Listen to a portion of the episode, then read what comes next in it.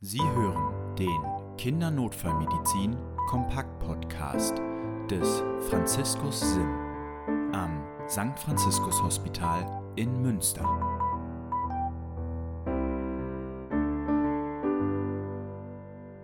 Herzlich willkommen zum Kindernotfallmedizin Kompakt Podcast. Mein Name ist Annika Rott.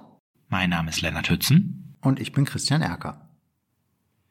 In der letzten Folge haben wir uns mit dem Pseudogroup beschäftigt, aber wir sind noch nicht ganz durch mit wie Airway, oder? Nee, in der dritten Folge zum Atemweg wollen wir uns heute beschäftigen mit der Atemwegssicherung und den technischen Methoden der Atemwegssicherung. Das ergibt irgendwie Sinn, wenn wir uns darüber Gedanken machen, wo können Probleme liegen im Bereich der Atmung, dann müssen wir uns auch Gedanken darüber machen, wie kriegen wir es hin, eine Atemwegssicherung vorzunehmen. Und heute soll es insbesondere um die invasiven oder um die invasive Atemwegssicherung gehen. Dazu gibt es ein ganz klein bisschen Literatur, die verlinken wir euch auch in den Show Notes.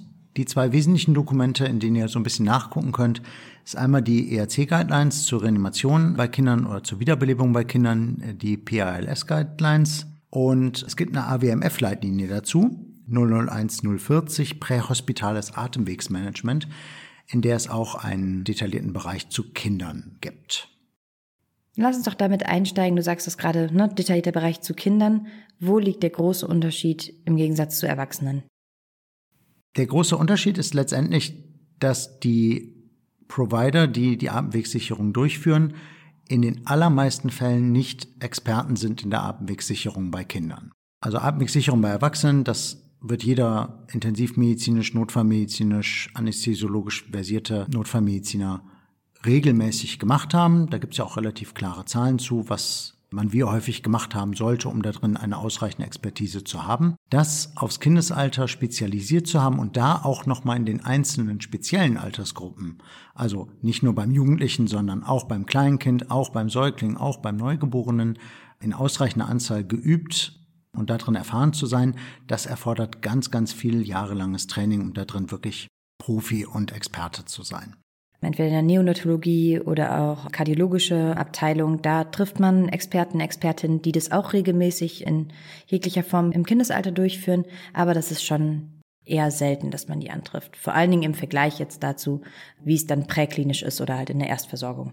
Genau. Und wenn wir uns dann vorstellen, dass wir in unserer allgemeinen pädiatrischen Notaufnahme, in der Praxis oder im Rettungsdienst sind, dann ist für den einzelnen Provider halt die individuelle Expertise eher niedrig. Dazu kommt, dass es für viele Sachen keinen ganz klar vorgezeichneten Weg gibt, so dass wir uns hier eher so ein bisschen an den Grundprinzipien orientieren müssen. So ein bisschen das Motto sollte vielleicht sein, Principles, not Procedures. Es gibt also für viele Sachen hier keinen ganz klar vorgezeichneten Weg, wie die Atemwegssicherung zu erfolgen hat, an dem man sich entlanghangeln kann, sondern es geht vielmehr darum, das Grundprinzip dahinter zu verstehen und ich sag mal in der Durchführung so ein ganz klein bisschen kreativ zu sein und auch mal links und rechts zu schauen und sich einen Weg zu erarbeiten, wie man das zu verfolgende Ziel erreichen kann. Das Grundprinzip ist ja, was wir gerne erreichen möchten, einmal die Ventilation und auf der anderen Seite die Oxygenierung sicherzustellen. Und jetzt kann man sich Gedanken machen, wie bekommt man das hin? Und auch, wie bekommt das Team, das daran beteiligt ist, das hin? Genau. Wir sind ja nie alleine, sondern wir haben immer ein Team dabei. Das heißt, in der individuellen Situation muss man sich schon Gedanken machen, was kann ich als Einzelner und was kann mein ganzes Team, welche Ressourcen habe ich zur Verfügung, in welchem Setting befinde ich mich und wie erreiche ich denn diese Ziele, also Normoxie und Normocapni, also ausreichend Versorgung mit Sauerstoff mhm. und ausreichend Loswerden vom anfallenden CO2, mit welchen Mitteln und Wegen erreiche ich das? Früher war das ja so, dass immer nur endotracheale Intubation galt als sicherer Atemweg. Da ist jetzt in den letzten Jahren und Jahrzehnten zunehmend die Erkenntnis gekommen, dass das zum einen ein technisch sehr schwieriger Skill ist, den in hoher Qualität zu beherrschen. Zum anderen ist aber auch es ein Verfahren, das potenziell einen tödlichen Ausgang bieten kann, nämlich wenn ich unerkannt ösophageal fehlintubiere. Mhm. Ja, also es ist schon auch mit einem hohen Risiko verbunden. Genau. Das heißt, wenn wir uns jetzt Gedanken machen, wie kriegen wir das hin, also das Ziel zu erreichen, Oxygenierung, Ventilation, wie machen wir das? Gibt es verschiedene Möglichkeiten und Techniken, die man anwenden kann. Genau. Mhm. Es bringt hier noch nicht mal was unbedingt zu priorisieren, das wollen wir gar nicht. Wir wollen euch einfach im Verlauf jetzt verschiedene Techniken vorstellen, wie man das in, in dieser Situation hinbekommen kann. damit man dann, ebenso wie Christian gesagt hat, Principles not Procedures, eben das Richtige in der Situation auswählen kann. In dem Kontext und mit dem Team. Zu dem Thema würde mir jetzt als wahrscheinlich am wenigsten invasive Maßnahme erstmal die ganz normale Maskenventilation einfallen. Mhm. Da gibt es ein paar Sachen, die man beachten muss beim Kind. Wir hatten es in den vorherigen Folgen ja schon einmal thematisiert, dass beim bewusstlosen Kind ohne Muskeltonus die Halswirbelsäule wahrscheinlich nach vorne geneigt, also inkliniert sein wird, durch den sehr ausladenden Hinterkopf. Genau. Also die Anatomie des Atemweges führt letztendlich dazu, dass ein bewusstloser Säugling ohne Muskeltonus wahrscheinlich eine obere Atemwegsverlegung erstmal haben wird, wenn er auf einem, platt auf dem Rücken liegt. Das heißt, als einfache Maßnahmen zur Unterstützung der Beutelmaskenbeatmung und zum Freihalten der oberen Atemwege ist es erstmal sinnvoll, darauf zu achten, dass die Halswirbelsäule in einer Neutralposition gelagert wird. Wenn der Hinterkopf sehr ausladend ist, kann man das zum Beispiel durch ein Schulterpolster erreichen, dass man die Schultern unterpolstert und damit eine andere Lagerung der Halswirbelsäule erreicht. Das ist ja anders als beim Erwachsenen. Beim Erwachsenen würde man ja irgendwie in einer Richtung einer verbesserten Jackson-Position gehen, um mhm. die Atemwege freizuhalten. Also eher reklinieren? Eher reklinieren und eher den Kopf unterstützen. Mhm. Beim Säugling wäre es eher ein Unterpolstern der Schultern und eine Neutralstellung der Halswirbelsäule, also weder Inklination noch Reklination. An dieser Stelle kurz der Hinweis, dass Christian mich vorhin darauf hingewiesen hat, dass man nicht den Kopf überstreckt, sondern den Hals überstreckt oder auch die Halswirbelsäule in einer Neutralposition lagert. Dann können wir mit unseren eigenen Händen, also mit den Helferhänden, tatsächlich auch vieles falsch machen. Die Weichteile des Halses sind ja sehr weich beim Kind und es hängt alles miteinander zusammen. Also der Mundboden hängt am Zungenbein, Zungenbein und Zunge hängen miteinander zusammen. Wenn ich viel Druck auf den Mundboden ausübe mit meinen großen Händen, dann kann ich allein dadurch auch eine obere Atemwegsverlegung provozieren.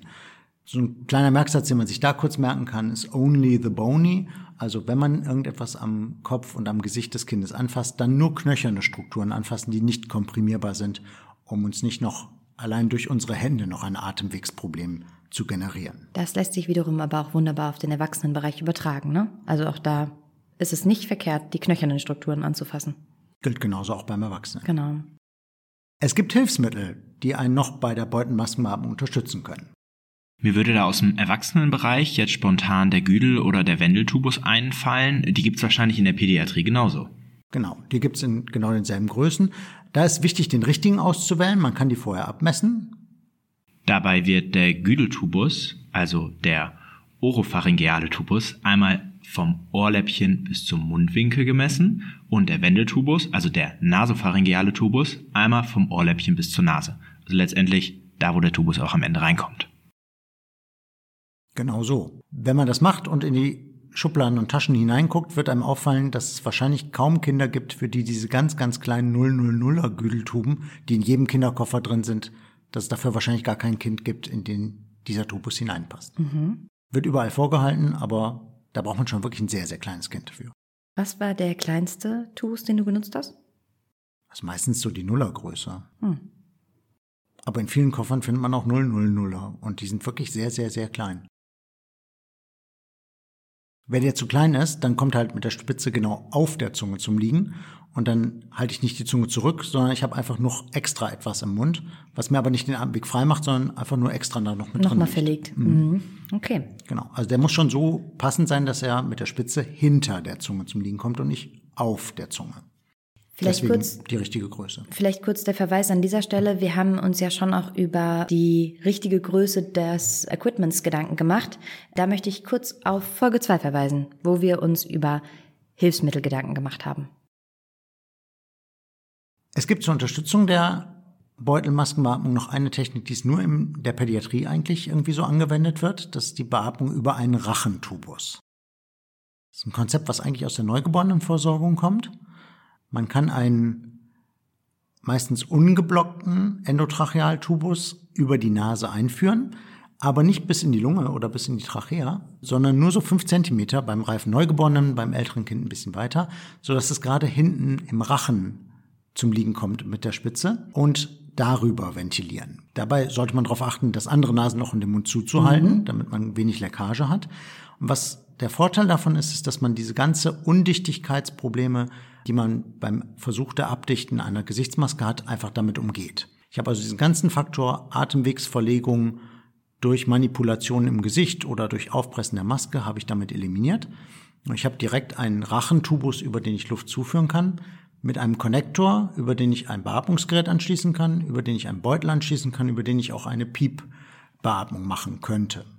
Ich kenne das tatsächlich auch wirklich nur aus der Neugeborenenversorgung, ist aber auch genauso ein probates Mittel, was man in der Präklinik nutzen kann. Genauso kann man es machen. Also in der Neugeborenenversorgung ist es halt unfassbar praktisch, weil man die ganze Problematik mit Anpassen einer Gesichtsmaske bei einem nassen Kind, bei einem Kind mit ganz viel Käseschmiere, ganz viel Sekreten in der Situation noch einfach umgehen kann mhm. und man relativ leicht irgendwie einen dichten Atemweg generieren kann. Aber genauso wird es auch beim älteren Kind und in der Präklinik funktionieren. Das ist halt nur eine Technik, an die man in der Situation erstmal denken muss. Weil das halt was ist, was im Erwachsenenalter eher nicht so gängig ist. Mhm. Muss man mal gemacht haben oder sich zumindest mit auseinandergesetzt haben. Genau. Beim älteren Kind kann man darüber tatsächlich dann auch Medikamente vernebeln zum Beispiel. Ne? Oder halt Piep erzeugen, zum Beispiel bei einer Bronchiolitis oder so etwas, wenn ich eine Piepbeatmung machen möchte oder eine Atemwegsunterstützung, dann ist das eine Möglichkeit, wie ich gut CPAP-Beatmung auch beim älteren Kind ermöglichen kann. Ja, das heißt, in der Präklinik wäre ich dann eher dabei, äh, mit einem Beutel zu beatmen oder zu ventilieren und dann könnte ich aber diese Form noch weiter nutzen, um in der Klinik dann auch ein Beatmungsgerät daran anzuschließen. Genau, oder auch präklinisch schon. Also da kann man ja auch CPAP-Beatmung inzwischen mit vielen Beatmungsgeräten machen. Hm? Neben der Beutelmaskenventilation gibt's ja auch superglottische Atemwegssicherungsmittel, wie zum Beispiel die Larynxmaske oder Larynxtuben. Was sagst du dazu, Christian? Das ist die nächste gleichwertige Rückfallebene sozusagen. Vor allem mit der Larynxmaske gibt's ja in Kliniken häufig ausreichende klinische Erfahrung, häufig auch im Kindesalter, sodass das der nächste passender Atemweg sozusagen wäre und immer eine gute Rückfallebene, falls die Beutelmaskenbeatmung nicht gut gelingt, zum Beispiel weil es nicht dicht ist oder falls eine endotracheale Intubation als dritte Alternative auch nicht gelingen kann. Zum Larynx-Tubus gibt es inzwischen eine Empfehlung gegen den Einsatz im Kindesalter, denn der Larynx-Tubus, den es auch in kleinen Größen gibt, ist tatsächlich einfach nur im Kindesalter ein linear kleinerer Erwachsenen-Larynx-Tubus. Wir wissen ja, Kinder sind keine kleinen Erwachsenen. Mhm. Kleine Larynxtuben sind also auch nicht passend für den kindlichen Atemweg und haben häufig Probleme, sodass da Was die Larynxmaske das bessere Atemwegshilfsmittel ist. Die sind einfach häufig nicht dicht, okay. weil sie einfach linear kleiner sind und nicht die genaue Anatomie des kindlichen Atemweges widerspiegeln. Deswegen sind sie häufig nicht dicht zu bekommen und man und bekommt damit schwierig beatmet. Dann sind wir ja letztendlich schon bei der endotrachealen Intubation als dritte Möglichkeit letztendlich der Atemwegssicherung. Da müssen wir kurz zwei Situationen unterscheiden. Das eine ist, ich habe ein apnoisches Kind, zum Beispiel im Rahmen einer Reanimationssituation, und ich mache die endotracheale Intubation ohne begleitende Narkose. Dann ist es eine Alternative zur Beutelmaskenbeatmung oder zum Einlegen einer Larynxmaske. Und die andere Situation ist, dass ich eine Narkose einleiten muss zur Sicherung des Atemweges und ich dabei ja eigentlich die endotracheale Intubation als Ziel haben möchte.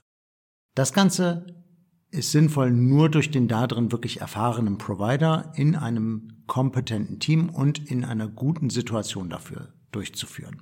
Das ist also nichts, was man mal ebenso aus dem Ärmel schütteln sollte, sondern es ist tatsächlich eine sehr invasive Maßnahme mit einem hohen Komplikationspotenzial und ja, auch mit desaströsen Folgen. Genau, du hast es zu Beginn der Folge schon gesagt, dass wirklich auch Komplikationen mit sich bringen kann. Ja, es ist nicht nur sehr invasiv und sehr manipulativ, ich mache Schleimhautläsionen dabei, ich kann die Trachea verletzen, aber vor allem kann ich halt auch unerkannt eine ösophageale Fehlintubation machen mit einem desaströsen Ausgang und das passiert ja wirklich. Das ist kein theoretisches Risiko, sondern da gibt es ja viele Fälle, in denen das tatsächlich einfach auch schiefgelaufen ist. Nichtsdestotrotz ist es trotzdem eine Möglichkeit, eine Technik, die angewendet werden kann, eben wenn die Situation stimmig ist und ich ein kompetentes Team habe. Genau. Mit in die Gesamtabwägung hineinziehen sollte man, dass man gerade in der Notfallsituation häufig nicht weiß, ist das Kind nüchtern oder nicht. Mhm. Bei der Narkoseanleitung muss man also die Prinzipien einer RSI befolgen. Ich brauche optimale Bedingungen, also ich sollte präoxygenieren, ich sollte ein vernünftiges Monitoring parat haben, inklusive einer Kapnographie zum Entdecken von CO2 als Lagebestätigung letztendlich. Man sollte eine Relaxierung zur Intubation benutzen, wenn ich das als Narkoseeinleitung nehme, eventuell mit kontrollierter maschineller Zwischenbeatmung. Und man sollte sich vor allem gewahr sein, dass man nicht verbissen versucht zu intubieren, sondern Rückfallebenen schon im Vorfeld etabliert hat und sich eine Begrenzung gibt, zum Beispiel bei zwei Intubationsversuchen und danach aber auf die nächste Rückfallebene zurückgeht zur Atemwegssicherung. Das heißt, man könnte, wenn ich eine sichere Beutelmaskenbeatmung habe, das konsequent so durchführen. Wenn die Ziele Normoxy und Normocapni damit erreicht werden, ist das für Präklinik und für die Notaufnahme durchaus ein probates Mittel. Es ist egal, mit welchem Mittel ich das Ziel erreiche. Es muss nicht der Endotrachealtubus sein, sondern egal, mit welchem Mittel ich das Ziel erreiche, kann man das so präklinisch oder in der Notaufnahme so machen. Mhm. Wie sieht's denn so als Ultima Ratio mit dem chirurgischen Atemweg aus? Das wird im Kindesalter eine extreme Rarität sein. In so cannot ventilate, cannot intubate Situationen, also dem wirklich schwierigen Atemweg, sind es in aller Regel dann doch irgendwie funktionelle Probleme, also obere Atemwegsobstruktionen, Fremdkörper, die da drin stecken, Sachen, die sich mit mehr Narkose oder mehr Relaxierung irgendwie lösen lassen.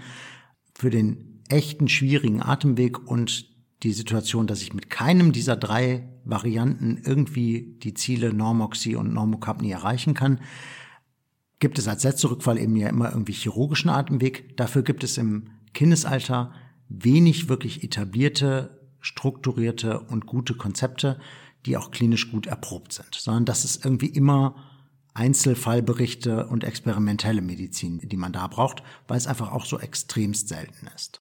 Also gerade bei kleinen Kindern, in diesem Kontext so ungefähr bis zum vierten Geburtstag, ist der Abstand vom Schild zum Ringknorpel in der Regel so gering, dass da kein normaler Tubus durchpasst. Das heißt, mit der klassischen Koniotomie kommt man da wahrscheinlich eher in problematische Situationen. Was beschrieben ist, ist zum Beispiel Trachealpunktionen mit Venenverweilkanülen und darüber Jetventilationen, aber es gibt auch verschiedene andere Systeme. Ich glaube, die muss man sich einfach einmal in einer ruhigen Situation mal angucken und abwägen, was für ein System man bei sich denn dafür für diese letzte Variante sozusagen der Atemwegsicherung hat. Und da das schon sehr speziell ist, würden wir da jetzt nicht noch näher drauf eingehen. Genau so. Wunderbar, dann fassen wir die Folge, würde ich sagen, einmal zusammen. In der Atemwegsicherung bei Kindern ist unser größtes Ziel die Normoxie und die Normocapnie. Und dabei ist erstmal entscheidend, dass wir dieses Ziel erreichen und weniger entscheidend, wie wir dieses Ziel erreichen. Und dafür sind Maskenventilation oder die Larynxmaske als superglottisches Atemwegssicherungsmittel absolut probate Verfahren, die wir nutzen können. Natürlich steht uns auch die endotracheale Intubation zur Verfügung. Dabei ist jedoch zu bedenken, dass Provider oftmals in dieser Intubation bei Kindern nicht geübt sind. Von daher muss bei der endotrachealen Situation das Setting und das Team dafür auch passen. Wir hoffen, euch hat diese Folge gefallen. Wir freuen uns immer von euch zu hören, ob Lob, Kritik, Anmerkungen gerne über die Mailadresse podcast.sfh-münster.de. Und bis zum nächsten Mal.